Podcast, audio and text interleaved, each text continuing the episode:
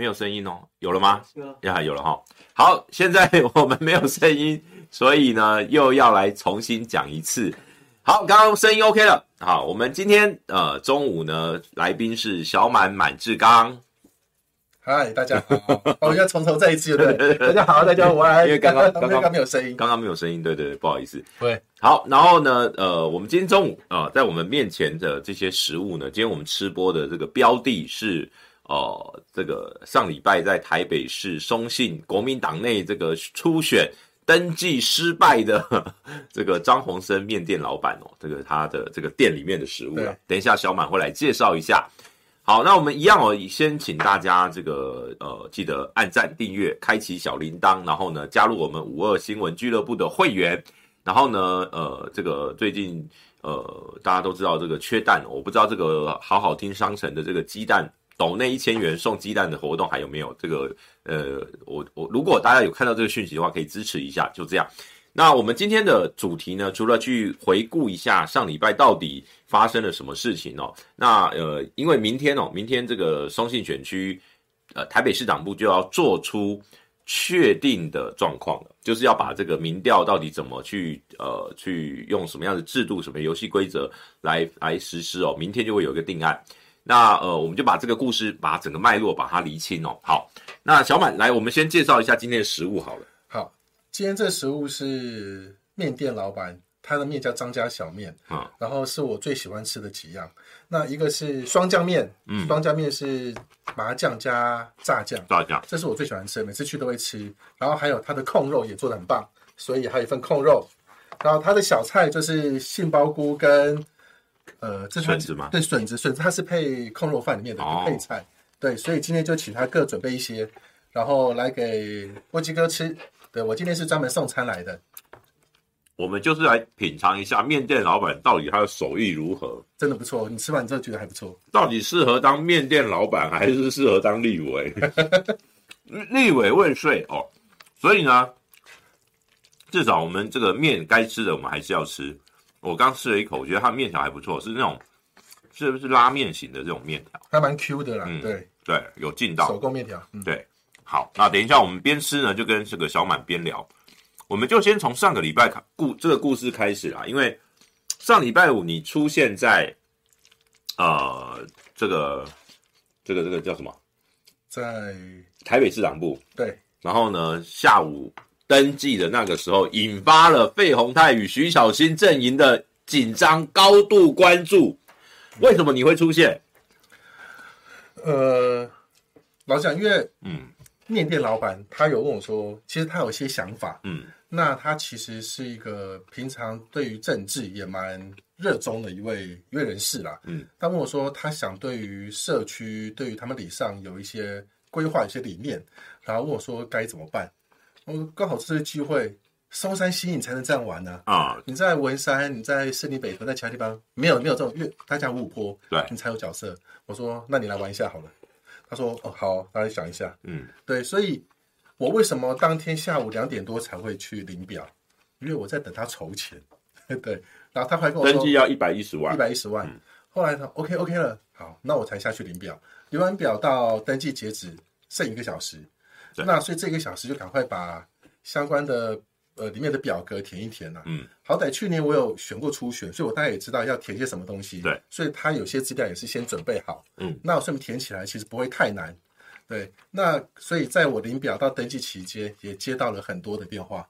对，因为你一出现，人家就说你到底代表谁？你是谁的人？哎，对不对？对啊。然后，然后有有些人会说啊，你别闹了，你别闹了，或者说你在帮谁啊？都都会会有些。费鸿泰有打电话给你？他没有打给我，他没有打给我。他们阵营的人在现场问你。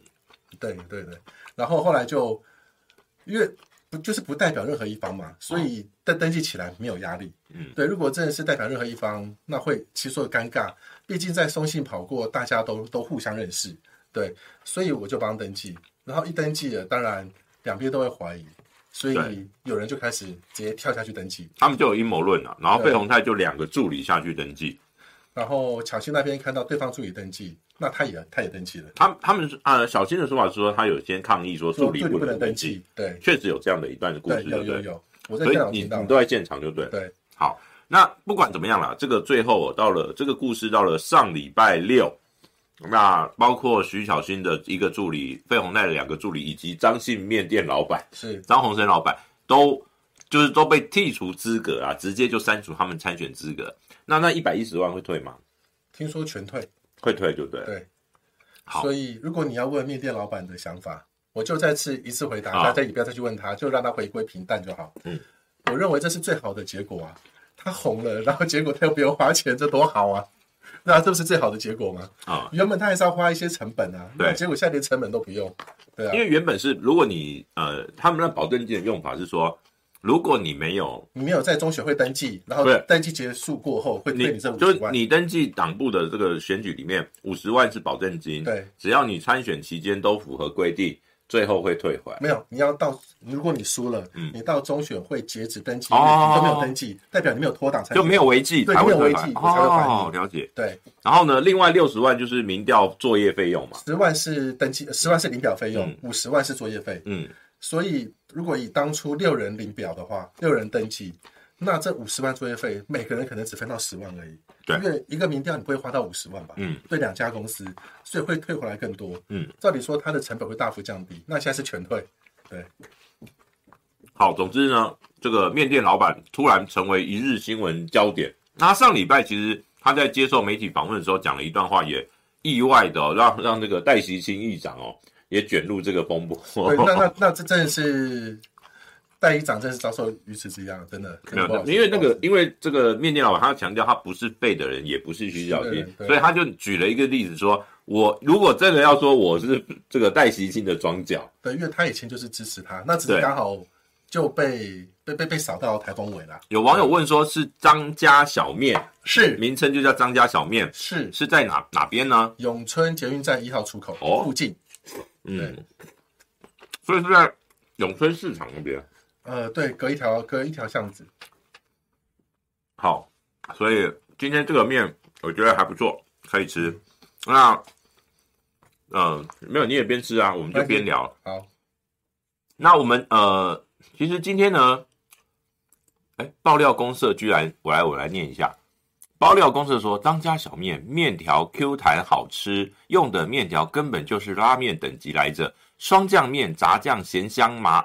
麻酱香浓不腻口，好吃哦。乡村面，乡村面香又爽口，面条也 Q 弹，小菜卤的香又不死咸，入味好吃。老板手工特制的好吃辣椒酱放在冰箱，爱吃辣的特别客气，记得尽情取用。老板老板娘都热情招待，哦，热情招呼，很有人情味的一家好吃小面店。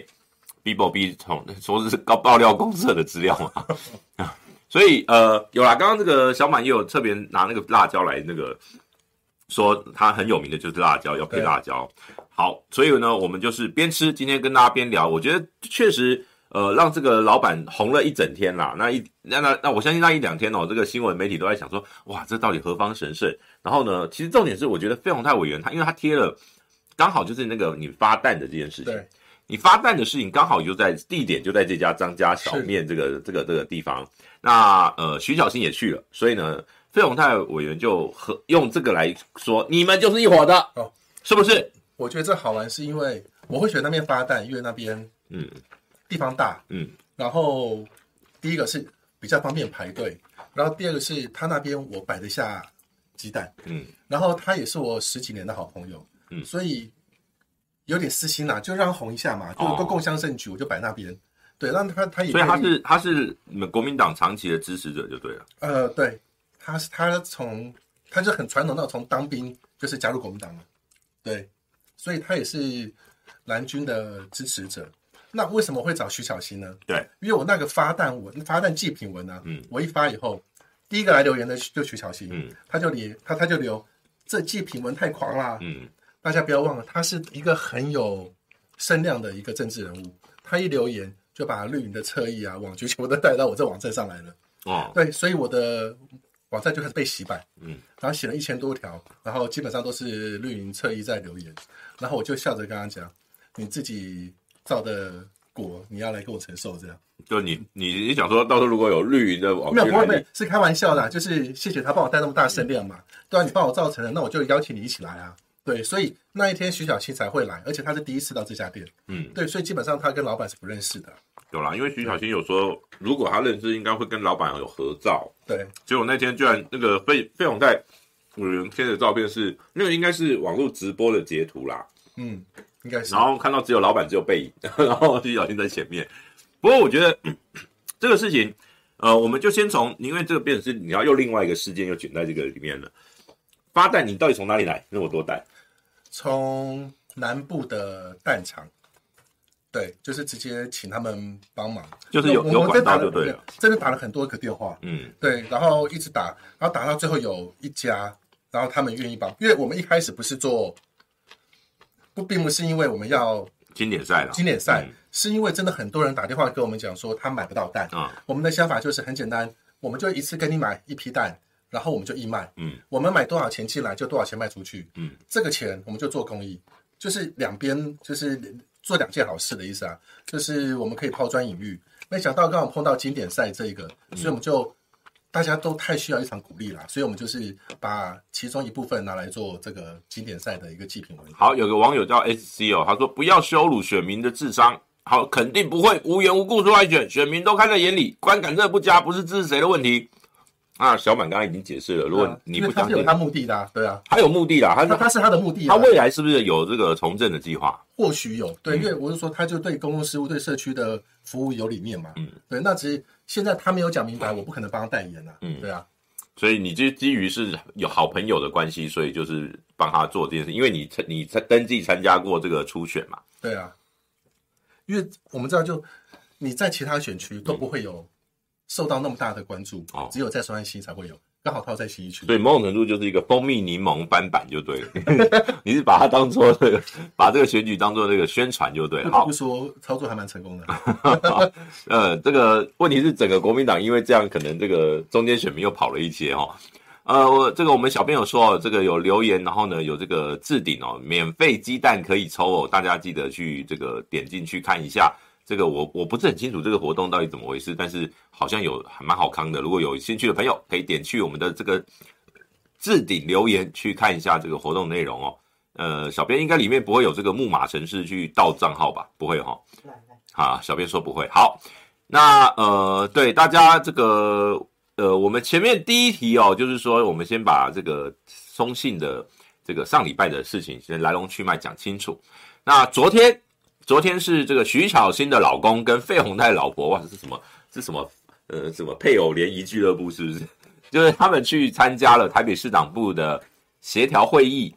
那协调会议的结果就是，呃，两双方都尊重台北市党部的决议，其实也就是没有共识啊，有一比一嘛？对啊，就是一方主张全民调，徐巧芯方主张要全民调。那费宏泰方主张要这个按照党章的百党员百分之三十的投票跟七十趴的民调，所以呢，最后就是交由党中央来去做决定。哎，应该说是台北市长部了。嗯，台北市长部会在明天开这个党部的委员会议。什么叫委员？什么叫做委员会议啊？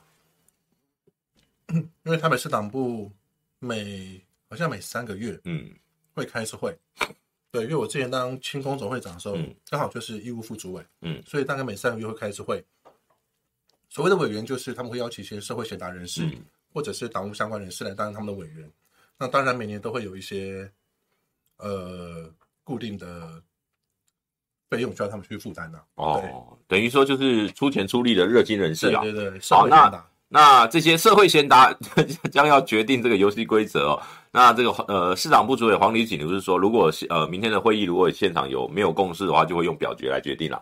那总之呢，明天这个台北市第它是第七选区还是第六？第七选区，第七嘛，第七就是信义跟南松山这个选区，国民党内的初选的游戏规则，明天就会确定啦。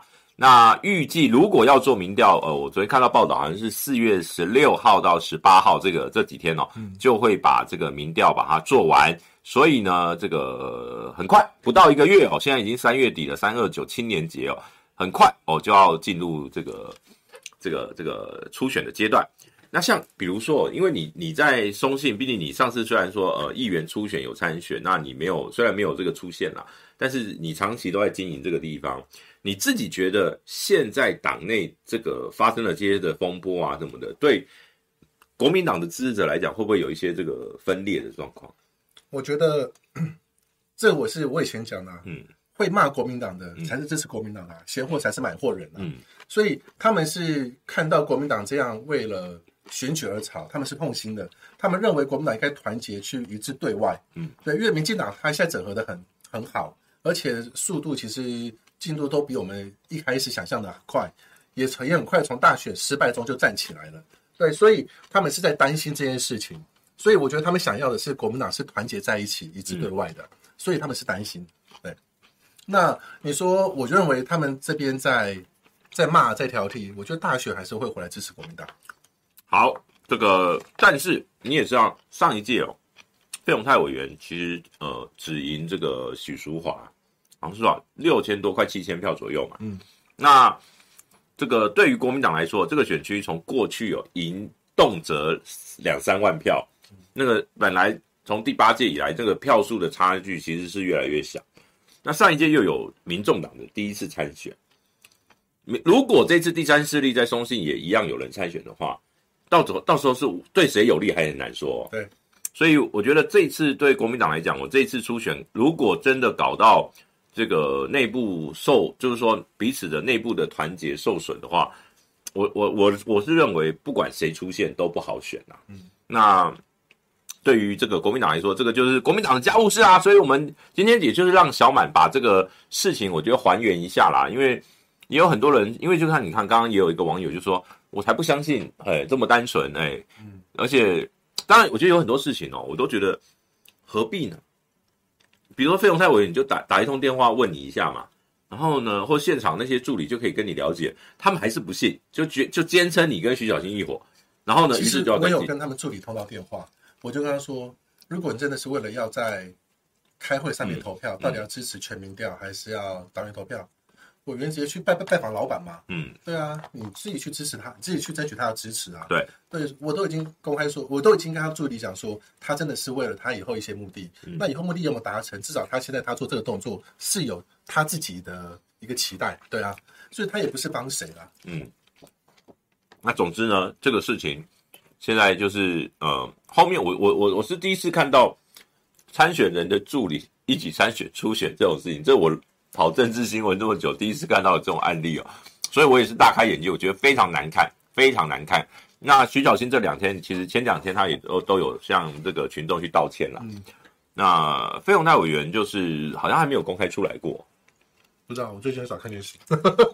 对，因为我没有看到费鸿泰委员对他的两个助理参选的一个回应，我这个他好像就不太了，他只是针对。徐小新不断的讲，他要去做什么不分、那个、不分区做部长这件事情，去向这个国民党考纪会申诉哦。嗯、你你你觉得这样的文宣适合吗？就是徐小新主打这个，因为我确实他发了很多简讯啊，做文宣说要这个费鸿泰去当这个部长不分区，然后他来选区域就变成双赢。你觉得这样的策略是是好的吗？老实说，呃，要让比较年呃。年年长的立委，嗯，去转入不分区，我不是第一次听到，我相信波哥很多人都是有听到说，应该让年轻人下来选，不管是监会选区还是一般选区，让他们接受历练，然后有经验的可以用不分区去带他们。对，这我们不是第一次听到了。那至于后来内阁那部分，我觉得如果徐徐小新是因为选战操作，那其实他也成功的激起了费鸿泰的一个回应嘛，对，就是他也。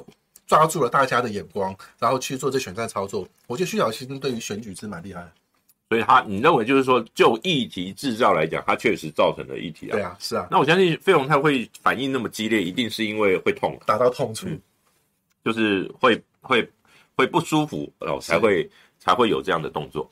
好，那呃，我们网友 Soulbox 这个斗内呃说，若谢荣介没在不分区立委前五名。若村长巧心不能成为区域立委，若台北赖老人不让年轻人出现，国民党可以洗洗躺，不用选了。好，没关系，我们这个就继续看下去。不过，因为赖世宝那一区，其实这个上上个礼拜国民党第一阶段有三个区域啦。王宏威那个选区一个人登记，赖世宝那个选区是赖世宝跟徐宏庭，那这个这个呃徐小新跟费永泰，那。赖世宝跟徐宏庭这个选区，他们昨天一样也协调了，然后也是一模一样，就是交由市党部去决定。呃，不过昨天那那个徐宏庭讲到一件事情哦，他说，因为党如果采党员投票，可是党员投票的这个有效，就是说他能够去投票的期限会有一个补缴党费的一个期限，是三月底。三月底，明天游戏规则出来，等于三月底还有机会可以去补缴。那。他就会担心说，这个会不会就有一种所谓的人为操控的，类似那种人头党员？呃，他是可以补缴，但是不能新加入。嗯、对啊，对啊，对啊。所以就是你以前有参加过国民党的，你可以补缴，嗯、就是类同舟计划啦，就是党员回娘家。对，那这个其实就是这个对，一定是对现任有利啊，因为他们以前有掌握过这个党员名册，或是。或是怎么样？可是这次出来选的都都是现任啊，不管是立委还是议员，嗯、基本上都有党员名册啊。嗯，对，所以我觉得就是看谁底子厚。嗯嗯，底子厚这句话讲的水很深啊。好，那呃，感谢这个 Soulbox 的董内。那个，那我要讲一下哪个？说什么小满的朋友运气不太哎，说什么于正煌、徐巧芯都中，这是丽芬。我要跟丽芬解释，哦、你应该叫我，你应该叫我 Kingmaker 好不好？为什么？因为不管是于正煌还是面店老板，我都把他打得很漂亮啊！要不然要不像于正煌早挂了，要不然面店老板谁知道他是谁？没有没有，都都要经历一番寒彻骨。这 是安排的还不错啦，对啊。小满是一个很容易用某某人的友人身份出现的一个角色。好，不过这个于正煌最近怎么样？呃，他掉内勤了，就出不来啊。哦，就掉内勤了，就很少吃饭，出不来啊。嗯嗯，那就是这个，对他就是他的他的生生活已已经全部改变了。呃，有网友问说，不分区要卖钱吗？不知道。哦哦，有网友说，费鸿泰费委员说，他昨天四个助理都准备好可以登记，真厉害。Soulbox 又说。被跟赖标准老国民党操作手法，人前手牵手，人后下毒手，视为党耻。我觉得这个就大家去自己去评断，因为最后还是得靠这个他们的家务事啊。其实是国民党家务事，但是他们的党用什么样的初选机制产生人选，最后提名。我相信，就算今天呃，如果最后是双方议定，也就是台北市党部来决定的游戏规则，也没有人任何人都去参与了初选之后，也没有人可以说啊，谁哪一个人出现了，我就。翻脸，嗯，我觉得翻脸的话，那个人就一定理亏了。对啊，对，在国民党的文化是这样，所以就我们就继续看下去，很快哦，大概大概明天游戏规则出来，下呃就是下个月的大概中旬，答案就会揭晓了。所以我们大家就继续看下去，看徐小新跟费鸿泰这一局，这一局大概跟这个民进党的王世坚和何志伟这一局有拼哦。嗯，哎，你你像像你们自己在地方哦，因为。民进党在松信也是有竞争啊，对，而且听说洪建义跟这这一次洪建义信心满满的。洪建义，我觉得他地方上的选服做的其实很认真的，嗯嗯，之前在跑初选的时候，还有最近一直在接触，我觉得他地方上初选做的呃服务做的非常好，非常认真，所以我觉得有机会。呃，许淑华是选过两次了，这个地方选过两次立委了。而洪建义过去都是选议员啦，这一次第一次去挑战立委。那呃，他他有他他这个经营的这个强项，因为这个这个选区在台北是一个比较特别，就是它是一个议员选区比立委选区还大的选区的选区，就是只要你是这个选区的议员，你你都有很就是你在经营，你只要把选区经营好，你选立委都很轻松。是，可是相对于像王宏威那个选区，你当比如说像他是当呃信松信的议员，但他要选的话，就你只有一部分，对，你要跨区，你还要跨到中山区。那包括像这个呃何志伟那个选区，像王世坚他是中山大同，但他有士林的部分，目前不是他的选区，士林他要跨区。对对对，所以就是这这有几个选区是跟议员选区不一样的，而有些选区是跟议员选区完全一样。一样。那像港湖也是跟议员选区完完全一样。好，终身万华也是有不同的哦。好，那呃，刚刚这个丽芬有说啊，小满，我是开玩笑的，我也是开玩笑的。然后今天大家就是聊聊天，哎、欸，黄阳明善后知识媒体人里面比较公正的哦。嘉宏善，谢谢你。没有，其实我觉得很多媒体人都有每个人的公正也有不同的标准啊，就是。有一些人觉得他在帮民进党讲话也很公正啊，对不对？你说陈时芬吗？他不是媒体人，我是讲媒体人。好，那呃，这个今天这个面真的蛮好吃的，对，尤其他那个控肉真的卤的很很入味，非常好吃。你怎么知道我喜欢吃控肉？其实我觉得它有名的是控肉，所以我就点了。哦，对，我以为这些都是我平常吃过的，这还不错。我还以为你看我身材，所以你就决定点这个控肉。没有。我觉得身材是我比较满的，还好还好，因为你高啊。哎，小满身高多少？一八一八三一八三。当年一八三俱乐部没有找你？没有。人家讲，我们讲，我们讲出一八三俱乐部就有一定年纪了。对。好，那因为今天是青年节，嗯，青年节小满来就有一个特别的意义哦。小满是国民党台北市青工总会青工会的总会长，前会长。已经交接了，前啦，就是你之前当过，前两天才交接，上礼拜六交接，对，就是才交棒给刘彩薇嘛。刘彩薇，呃，青年节其实国民党的青年系统都跟这个青年节有很大的渊源，嗯，对不对？因为当年这个青年节的来源，来青年节的由来，由这个小满来介绍一下。你讲这个，你该不会讲不出来吧？就是黄花岗之一啊，啊，七十二烈士，对，黄花岗，啊。就广那个叫广州起义，对不对？广州起义，然后失败，呃，这个黄花岗七十二烈士最后就是牺牲，都是年轻人，嗯，然后都是以年轻人为主。陆、嗯、浩东是是这一波吗？不是，是第一次哦，陆浩东是第一次。第一次。好，那总之呢，这个就是在讲这个所谓的呃青年革命的这件事情。其实有我就觉得很有趣哦，国民党是靠青年起家的政党，是。不管是什么新中会、同盟会，那个年代在革命的时代都是年轻人。即便是孙文哦，孙中山先生，那他当时也非常年轻。嗯，其实他当上什么临时大总统也不过，我记得才四四四十来岁、五十岁左右吧。嗯，应该是四四十来岁。对，所以我觉得对于国对于整个国民党到现在的氛围哦，从九零年代以后慢慢走向就是第一个呃派系导向。然后呢，这个越越做越老，我觉得这个我没有我没有针对什么什么人呐、啊，我是纯粹觉得国民党的有点老气沉沉的那种感觉。那呃，对于一个政党的活泼，像就会需要年轻人，所以像青工会平常在做什么？其实啊，我先从一开始讲，嗯，其实国民党对于年轻人的。选拔或是历练，我觉得最近几年有回复到以前，就是国民党以前被大家所说什么魏权统治那时候，魏权统治那时候有开始一套套原本的系统，所以一套套步骤有开始在慢慢回来了，开始对年轻人的历练。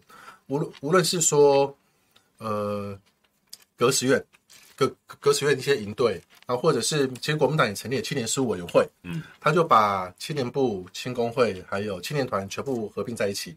把它变成一级单位，然后对于主要是做于青年政策的一些一些就是启发这样子。哎，你们有青年部、青年团、青工会，对，那到底是怎么分工？所谓的青年团就指学青，就是有学籍还在上大学的那些大学以前的那些青年。嗯、那青工就准社青，社会青年，你在社会上有工作。嗯，那青年部就是原本是管这两边嘛。嗯、那现在青年事务委员会就是统筹，嗯，就把它全部全部抓一起这样。对，然后执行长，呃，召集人是属于秘书长嘛？嗯，那执执行长就是青年部主任这样子。对，然后会有一定的比率是青年团的成员，然后青工会的成员，还有一些青年的民意代表，还有社会一些青年，就是有有名望的青年这样子。嗯、对，好，所以嗯，国民党青工会每次都看到你发发照片，为什么全部都是清一色男性？其实也有女性，就是家属可能他不愿意入境，哦，其实都有。那只是。男性比较说的，平常我们要去选举动员或者是站街头，真的是男生会比较好用，嗯、对，所以基本上我们青工会都是以男生为主，就扮演壮丁的角色就对了。对啊，是你要扛牌子，然后游行，然后扫街，甚至街奖，基本上以男生来说，我们会比较。所以像像我举个例子哦，比如说呃，在一个政党里面这样的组织，理论上，比如说在选举的时候就会发挥功效。对，像去年陈时，哎，不是陈时中啊，那个蒋万安选市长。那你们你们会做什么？我就帮成立一个青年后援会，对，然后对于一些青年政策，然后对于一些就青年活动，我会帮着一些发想，然后一起去支援，这样。对，你你要在我咀嚼完毕之前继续讲，没有，因为因为你会很简单，我就很简单就把它讲完了。那其实因为我以为我以为你会讲很多，然后我就可以再多。哦，好，那那我让你自己把它讲。那因为青年呃，其实青工会它对于我是台北市的啦，嗯、所以对于台北市。各区都会有个区会长，对，还有个代表。那所谓这些代表，就是看你那一区有多少个年轻党员，比如说多少党员会有一会有一席代表，类似这样。对，所以其实每一区的代表名额都不固定。嗯，那对于这样，我们青工会就会有相关的一些干部，然后我们就是就是树枝状就会下去啊，其实组织就会下去，然后到选举的时候就会一起请他们一起来帮忙。这就是国民党，其实大家都说国民党没有年轻人，嗯，可是。透过我这一届两年来来看，不管每一次选举、每一次政策，不管国民党什么反莱猪政策，或是游行，然后蒋万安青年后援会立为补选，其实都是这一群年轻人，他们站在街头，拿着大声公去跟大家去来讲国民党的政策，跟去推荐国民党的候选人。其实我认为这群年轻人，他们真的蛮可爱的，对啊。白天上班，然后晚上就是可能制服或是外套一脱，然后套个背心，然后就就上台上街头了。不是你，你刚刚这个形容很奇怪。白天上班，然后晚上这个制服外套一脱，然后就那就就就就穿个背心，然后就就上街头啦。对啊。好，那我我我比较好奇哦，就是你因为每个政党当然都有这种所谓的青年组织啦。嗯。呃，像你们这个青工会的总会是要怎么样来产生你这个会长？呃，各区的会长还有代表来投票。嗯。对，来投票来选出，就是我们可以就跟选议员一样，我们去登记，嗯，然后一样会有相关的简历，就你们简介，你们只要是青工会的会员就有投票权，对不对？要会长跟代表哦，对，然后会各区的会长跟各区代表是各区党部产生的，嗯，对，所以其实也是一个呃某种程度在地方党部的一个组织，其实算是台北市党部的一个。一个附随组织啦，对，因为台北市青工会嘛，就归在台北市党部里面，所以青工会总会长也是市党部的副主委。嗯，对。讲我小编为什么这时候放了一个奇怪的民调？这是什么？民调在场所有观看的年轻人想不想申请国民党党政？想的是零，不想的一百趴。这样这是哪招？好，没事，这是小编刚刚在这个做了一个有趣的民调。好，我们看一下网友的留言哦。呃，这个 K 送说，呃，口口声声要经营年轻选票，看到父勤费赖这些人就不想加入哦。呃，上面的小美说有学籍，我们青工会就是所谓青年，就四十岁以下，嗯，对，四十岁以下的都算。没有，他只是说有学生的会在所谓的那个青年团，嗯，那那非学生的就到青工会，哎，等于说工就工作的意思就对了。对好，这个极光说世代交世代斗争，年轻人斗老人，跟绿营绿营有什么不同啊？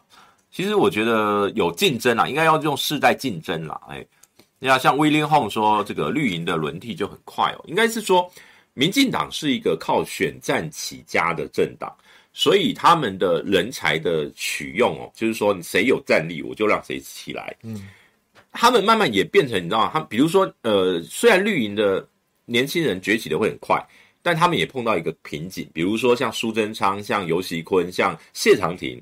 当他们的这个几个头人政治起来之后，你会发现像苏贞昌七十几岁还是得做行政院长，嗯，然后呢，这个你看换一个陈建仁还是七十几岁，所以他们的他们的那个世代交替也没有那么明显，因为他们也不放心，他们也不放心把权力下放给真正的所谓的年轻人。可是，呃，绿营里面的年轻人要崛起的管道，只要他敢秀，他有能量，基本上没有人会打。嗯，那你或或者说你选对了派系。嘿，而且他们有一个特色，哦就是绿营里面的二代、正二代哦，通常能力都不好，就是因为因为是二代，所以 被被这个豢养的很好哦，所以呢，这个这个爸爸妈妈的庇荫之下，他们比较没有战力。嗯，可是我觉得民进党在于基层选举这一部分，他们的换血其实做得很快耶。当然啦，当然啦。对，我觉得他们在基层的选举换血是非常成功的。那当然晚上到立委。往上到立委的时候，我觉得或许会有些阻力，但是大部分它还是顺畅的。可是就是等到那些县市首长，我觉得县市首长要往中央的时候，可能会有一些断层在。对啊，那如果是他这边都接起来的话，我觉得他们其实换血其实比国民党成功啊。其实我觉得有一个关键是，比如说我们以我们举台南市，嗯，台南市虽然是长期是民进党执政，立委也几乎全部都是民进党。我记印象中，二零零八年单一选区之后，台南只有一一席。有被国民党拿过，嗯，王玉婷那一席啊，王玉婷，我我印象中好像是王玉婷，是不是？还反正就是好像只有一一个，好像还是全部都没有。那所以整个国民党的人才在那边就会不断的，你经营你就最多到议员，对，你就上不去。可是呢，他们民进党，因为他们占了一个好处，就是二零零八年选上立委的，比如说当时的李俊毅已经交棒给王定宇了，嗯。当时的包括像后来呃赖清德后来变成市长嘛，市长。后来是许天才回去选，所以你看许天才他是他是他也是老老一辈的啊，可是许天才哎选了之后他也交棒给现在是谁？陈亭妃吧？还是谁？哎不是不是陈亭妃交棒给林训宪。嗯，然后呃陈亭妃陈廷妃你不要看他他是第八届开始当立委哎第七届开始当立委，他那个时候才几岁你知道他是六十三年次的，今年五十岁。嗯。所以他十九岁，嗯，他当第一届当立委才三十几岁，你看，所以那你会觉得啊，奇怪，陈廷妃看起来年纪应该有一有一点，没有，他很资深哦，他从七八九十已经第四届立委了，可是因为他第一届立委的时候他算很年轻，三十几岁就当就选上，所以他们的那个那个世代交替是有是有在进行，对他们比如说像那个有一届是给陈唐山嘛，就李俊毅交给陈唐山就变老，可是呢接下来交给王定啊，就又又又回到比较年轻一代的。那国民党的问题就是在，即便是自己的优势选区，老一辈的真的不容易被换下来，除非他有一天他真的落选，或者是比如说有人真的往上了，比如说像罗呃罗淑蕾是一个案例，呃原本中山区从呃一开始第一届是那个谁啊，蒋孝严，对蒋孝严，后来因为他初选被罗淑蕾击败，然后呢罗淑蕾就选上。罗淑蕾初选再被蒋万安击败，然后呢，蒋然后蒋换蒋万安，对，蒋万安选上台北市长，换王鸿薇，嗯，所以孟成，我觉得这个选区比较符合过去讲的那种，就是有换血，对对对，就竞争，你每一次的竞争，然后换了一个，然后然后呢，不断的去换人。可是当然，你之前也不是没有人去挑战过，像费鸿泰或是赖世宝，但就是挑战不过，嗯，就是没有办法。那当然，你一方面是这这边。对于这两位的，我相信他们在地方的经营也很深，所以也也也有他的一定要挑战他的一定有难度。那相对来讲，就游戏规则的这个对他们是不是有利？我觉得这个也是一个可以考量。因为像呃王宏威委员啊，他现在是委员，他就有讲过，他说上一次二零一九年他去挑战费鸿泰的时候，全台北只有他这一区跟。那个赖世宝那一区要党员投票，是要党员投票，像中正万华也有初选，可是呢就是全民调，嗯，所以他就觉得说啊，一个政党还有好几套那个游戏规则，同一个县市至少是一样的，对，所以就是这个，当然这个是国国民党党中央的问题啦，我是觉得可以从这个党章来去做一些调整。那这次其实这一次会闹出这个风波，也就是这样的游戏规则导致的啦，然后大家都彼此都不信谁。好，那我们再来看一下哦，淡水蔡依林也很年轻。但他就是所谓的二代啊，他就是所谓的正二代，就就是他爸爸是前议员，哎，那所以我说，你会去发现哦，如果今天我们来看二代哦，在至少近十年，民进党的二代几乎没有什么执政能力，或者说没有什么问政能力。那国民党二代，比如说像洪孟楷，洪孟凯是二代啊，洪孟凯是郭树春的儿子啊。嗯，可是你觉得洪孟凯？我觉得他在政治这条路上面。算是比较懂得把握机会，应该说，因为执政者哦，执政者的二代通常都是被庇荫的，那你在野党的二代可能比较有战力，通常通常逻辑都是这样，就好比说当年的陈其迈，陈其迈在在野的时候，他爸爸是陈哲南啊，啊，然后他二代哇，他凶的跟什么一样，所以他就一样一样是二代，但是。你在不同的呃在野或执政的环境时空背景下，你可能就有不同学到的东西不一样。对，而且你要展现的那个姿态也不一样。是。好，那呃，有 有人说老蓝男这个时段在午睡，你知道是那个苏贞昌也都有一点钟要午睡的这个习惯哦，真的吗？他们在他以前在行政院也都是这样。好，那呃，我们现在线上哦已经有四百七十多位的线上的网友，我们来。讲下一个题目，下一个题目，既然讲完这个立委的部分，我们聊聊国民党征召总统的部分。因为像现在朱主席既然决定要用征召，也开始征询哦。你看，像张亚中校长已经这个接受征询了。那张亚中校长不是，就是他被征询过了，然后他已经把那个内容都发在他的脸书。然后呃，张校长他有打算，好像四月底要发要举办一个这个演讲会。就是要讲他为什么参选总统的这些的这个心路历程，他还是目前他没有放弃哦，他还是想要积极的来争取。呃，那他今天早上不是陪别人开记者会吗？对对对对，然后反正就是他还是不断的有动作。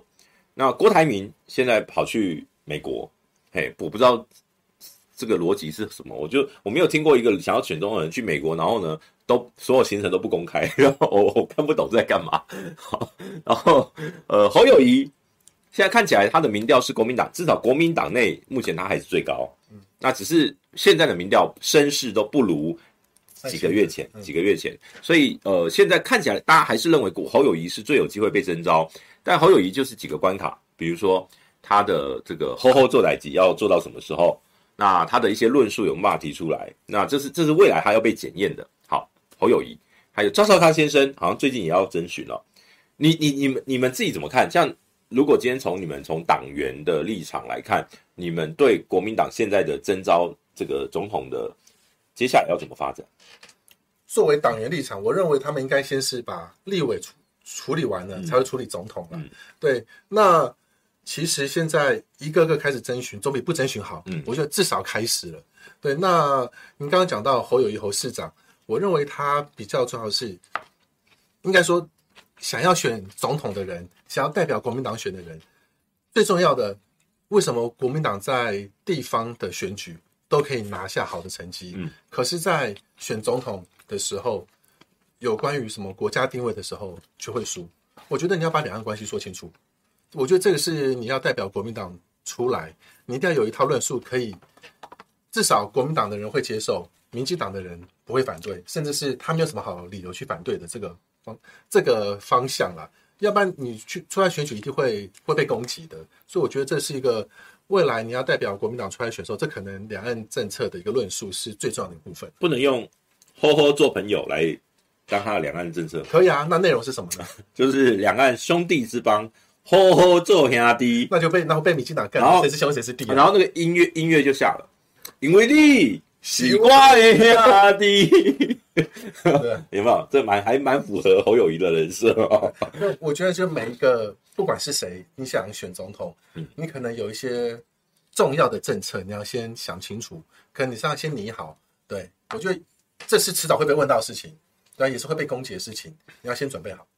哎，我个因为有网友点题哦，他们讲到那个严宽恒，你你今天有 follow 到这个新闻吗？算违建是不是？就是他之前之前那个占用国有地的豪宅啦，嗯、那他们严家的豪宅，那其实他已经处分掉了，嗯、可是因为好呃剪掉他们跑去搜索说里面还有他的私人物品，他们认为是假交易，所以呢有伪造文书窃占国土之嫌，然后呢这个昨是应该昨天晚上去这个搜索，然后约谈到案，那今呃应该是今天清今天清晨啦，呃，就是昨天深夜，那到今天清晨这段时间，把他呃，他跟他太太各呃，他是一千一千一千，然后他太太五百。呃，这个案子其实是去呃，就是他去年台中第二选区立委补选的时候的其中一个案子。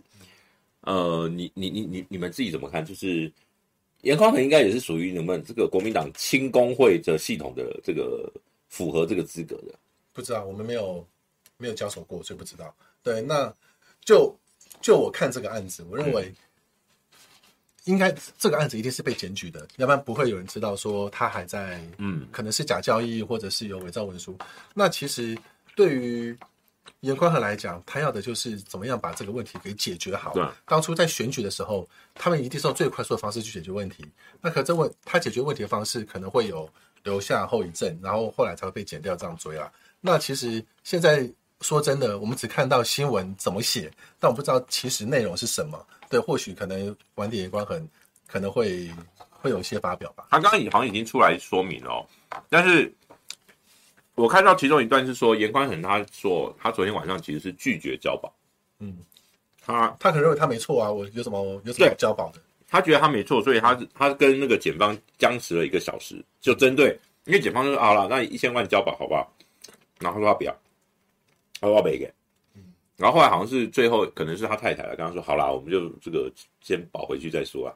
就是因为如果他不交保，就是就进去了，就是可能就是说我要把你升压了。对啊，哎，然后所以他可能就考量了一下家人的状况什么的，所以最后还是决定就就是还是接受这个交保。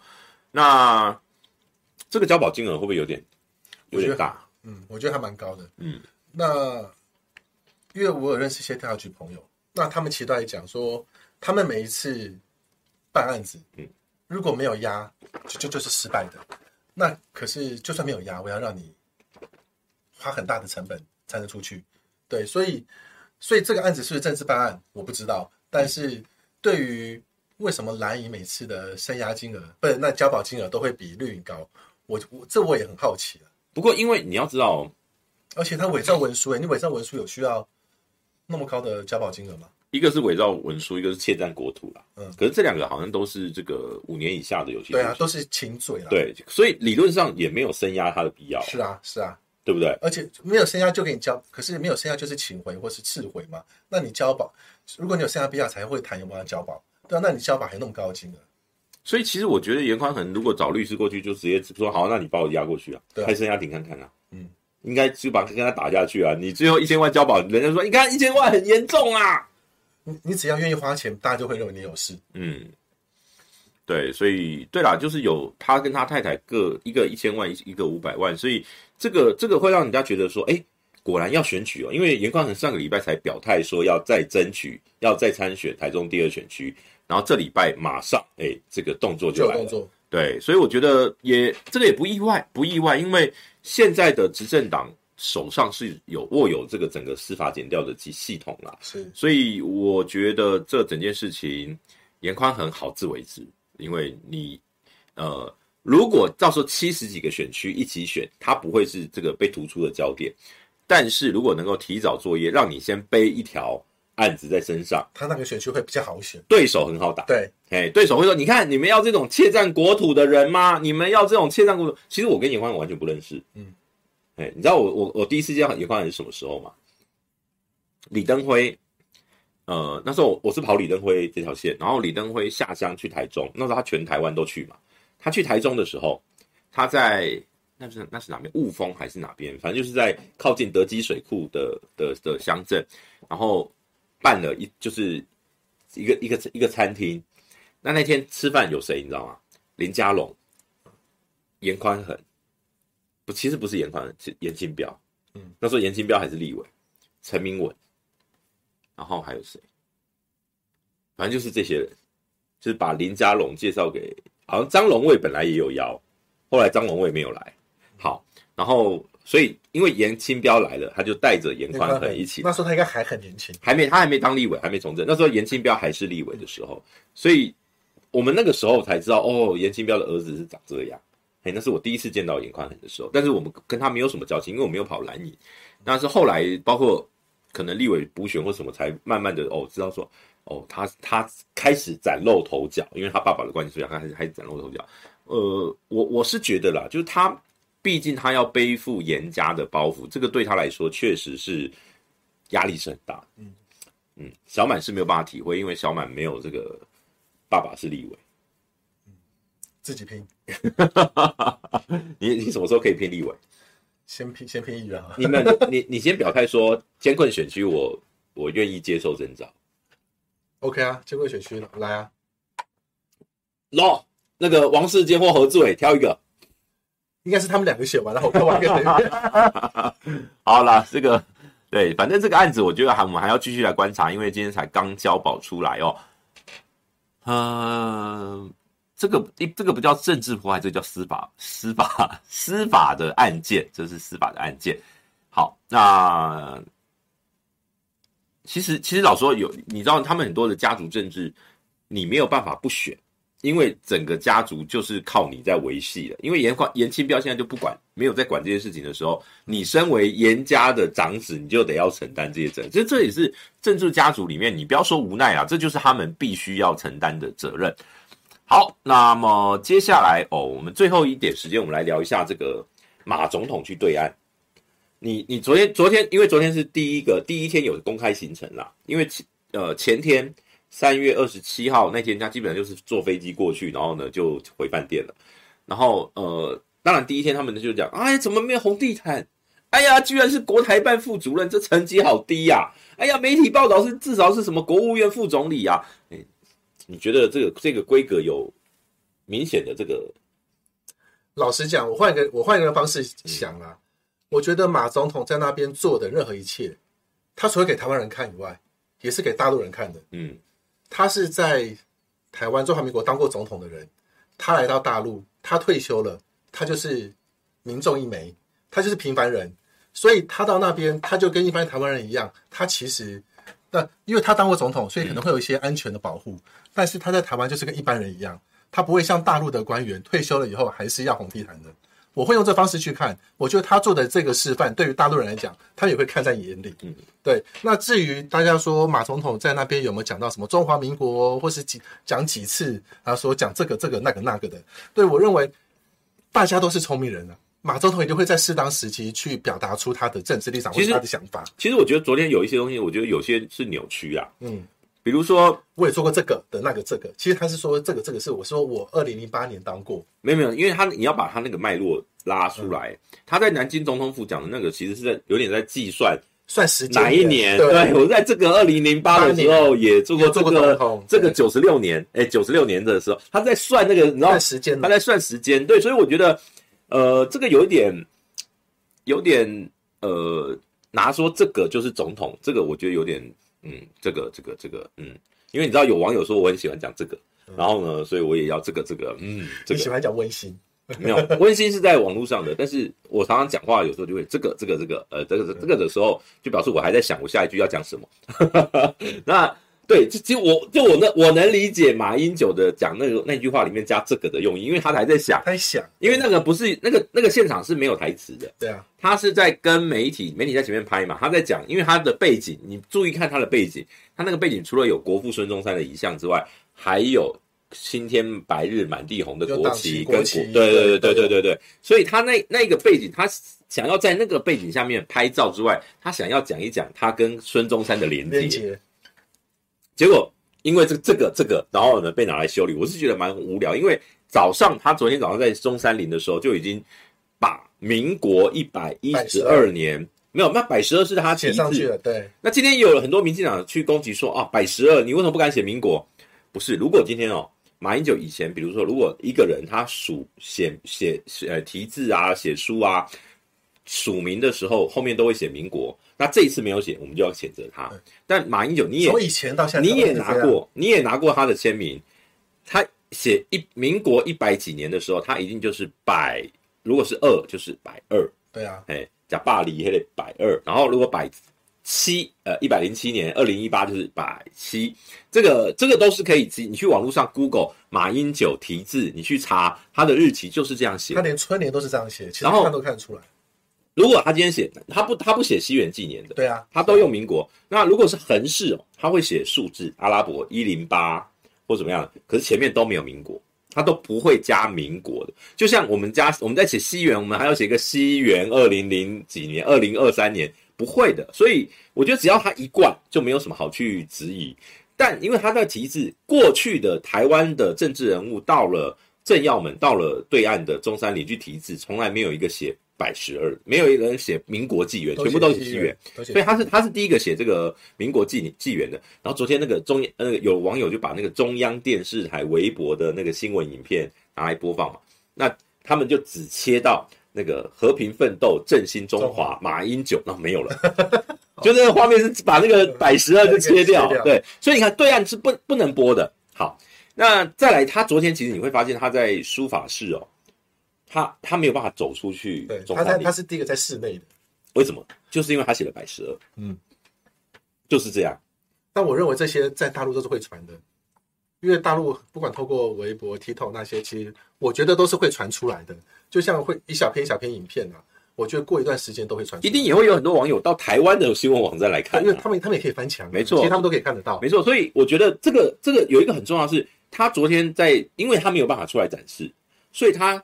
后来出来对着媒体讲话的那一段，公开致辞的那一段的时候，他就刻意把民国一百一十二年前总统马英九率马英九基金会同仁及同学，呃，敬宴中孙中山先生致辞全文，这是那是标题，你知道，那是一个文稿的标题，他故意把它念出来，因为那个民国一百一十二年根本不用念的，他故意的。还有马英九前总统，对对。对，他就是故意的，他就是因为你不让我们出来展示我的民国纪念，所以我就得要我，那我就要再讲一次。我觉得昨天他有蛮多是刻意要去凸显他想要表达的讯息，就是中华民国还存在。是，那当然这个东西在对岸，你比如说像昨天他晚上去跟这个那个江苏省委书记叫什么信长新，是，哎，我看到那个信长，我想说哇，这个信长之野望，然后呃，就就就就他在讲。说我在台湾担任总统的任内，我在台湾的总统任内，哇，那个对着对岸官员讲我是总统啊，然后然后那个现场经立刻接接招，您做台湾地区领导人的时候，前领导人哎，就故意用这个这个方式去回应，但是这都合逻辑，因为对岸的官员总不能称他总统，因为这对于马英九来讲。他就是支持九二共识的，这是他一直以来所提倡的。那九二共识最重要的就是一中各表嘛。你说你是中华人民共共和国，我就说我们是中华民国，所以他才会在中国大陆一直把中华民国不停的提出来，也是符合他九二共识的一贯标准啦。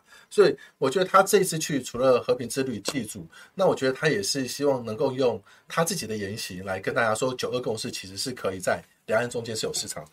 你知道今天那个徐小新啊，他刚刚就发了一个篇文嘛，因为。好像是前天吧，有那个三立有找了一个我，我是没看过这个人啊，那个什么莫名其妙的什么政经评论员，我完全没有看过这个人，什么什么维志啊，什么许维志还是什么的。然后呢，他就说，如果马英九敢在对岸讲中华民国的话，我们独派的就去接机。哎，结果昨天这个截图到处贴，哎，记得要去接机。然后徐小军说，他说我我帮你包十台车，我帮你出十台游览车的钱，我帮你包，嘿嘿，那不会有人去的啦。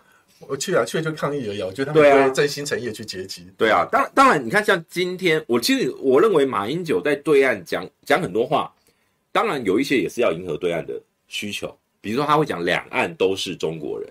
嗯，这个这个这个，我觉得在马英九这个辈分讲他，我那马英九就是他一定认同他就是所谓的中国人，因为我们就好比说我们从小时候我们唱什么我生在这里。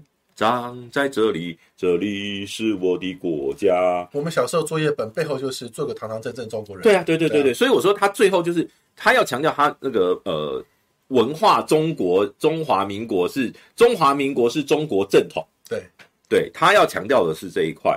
那对于民进党来讲，他愿意拥抱中华民国这个国号，但他们不会说自己是中国人，这是完全不一样的脉络。所以，当今天有一些独派的会很讨厌中华民国原因，就是你拥抱着中华民国这个招牌，台湾人就没有办法变成一个主体。那当然这些都是意识形态的差别，但是老实说，我们现在就是同一个国家。是啊，在中华民国这个国号下，在台澎金马生存的这群人，就是在同一个制度的同一个国家里面的同胞。不管你今天主张什么，马英九过去了，他讲两岸中国人，会有人不满，也会有人支持。可是呢，这就是一个多元言论自由的社会，这就是民主国家应该有，而且应该互相包容的。嗯，对啊，并不是为了你是支持某个党派，就要另外一个某个党派消灭或者是不见，这是集权国家才有的事情。嗯，对啊，当你每天在骂对岸的时候，你自己在做对岸一样的事情，我觉得这是不合理的。对啊，其实包括像最近不是那个 AIT 的那个处长孙小雅，他都讲说。以美论的重点是美国要让你们相信，让你们不怀疑，对啊，而不是不让你们讲。嗯，对，我觉得，啊、我觉得美，我觉得这这一点真的是让我，其实我们知道，我们媒体人我们最在意的就是说，今天民进党之所以会在包括疫情期间这么多的争议里面受挫的主要原因，就是你只要说什么，你是假新闻，你是这个什么认知作战，你是什么什么什么，哎，假消息什么散布者，然后罚五万，罚几万。就已经在堵大家嘴，然后用司法剪掉，马上约谈，要要封封口。可是，其实我觉得一个言论自由的国家，就是要让大家去讲话，而且像我们媒体就是要去监督。如果我们今天讲的有错，我愿意接受这个司法相关的这个诉讼啊。但是你看，比如说我们去年打林志坚论文的时候，第一时间他讲什么抹黑、泼脏水，对啊，对不对？然后又又，又不敢告，是非黑颠倒吗？对，所以。我我我我是有点感慨了。当然，现在马前总统他在对岸哦，还有 还有十天，我觉得现在对岸的领导阶级可能都瑟瑟发抖。跟他对台的时候，随时那个交战守则，第一，他提总统，我们要回击台湾地区领导人。交战守则第一条不公开就好了。没有，他昨天就是开放前前一开始的两边的，就是各是各三分钟的概念，反正就开放大概六分钟左右。然后呢，就就你要讲那个。那个信长新开始讲话没多久，那个媒体就被请出去了。是，哎，就讲完他讲了有那个台湾地区领导人，啊，现在你们可以走。这 这个这个都是常态啦。好，那我们今天的直播就到尾声啊，所以哦，有人说这个吴欣岱也说他要包三台车。好哦，今天也有两个哦，今天有两位幸运儿先抽到价值四千五百元的鸡蛋契约哦，这么厉害，哇塞！发大财了，鸡蛋鸡蛋自由了，恭喜恭喜恭喜！哎，那呃啊，我我今天模仿什么？我今天我今天没有模仿什么啊？我最近很久没有模仿了。我今我那个昨天哎，礼拜一我去那个徐小新的那个节目嘛，嗯、然后我就模仿那个苏贞昌说：“你干嘛，兄弟，我的女儿在那边叫什么？”其实还蛮像的、啊。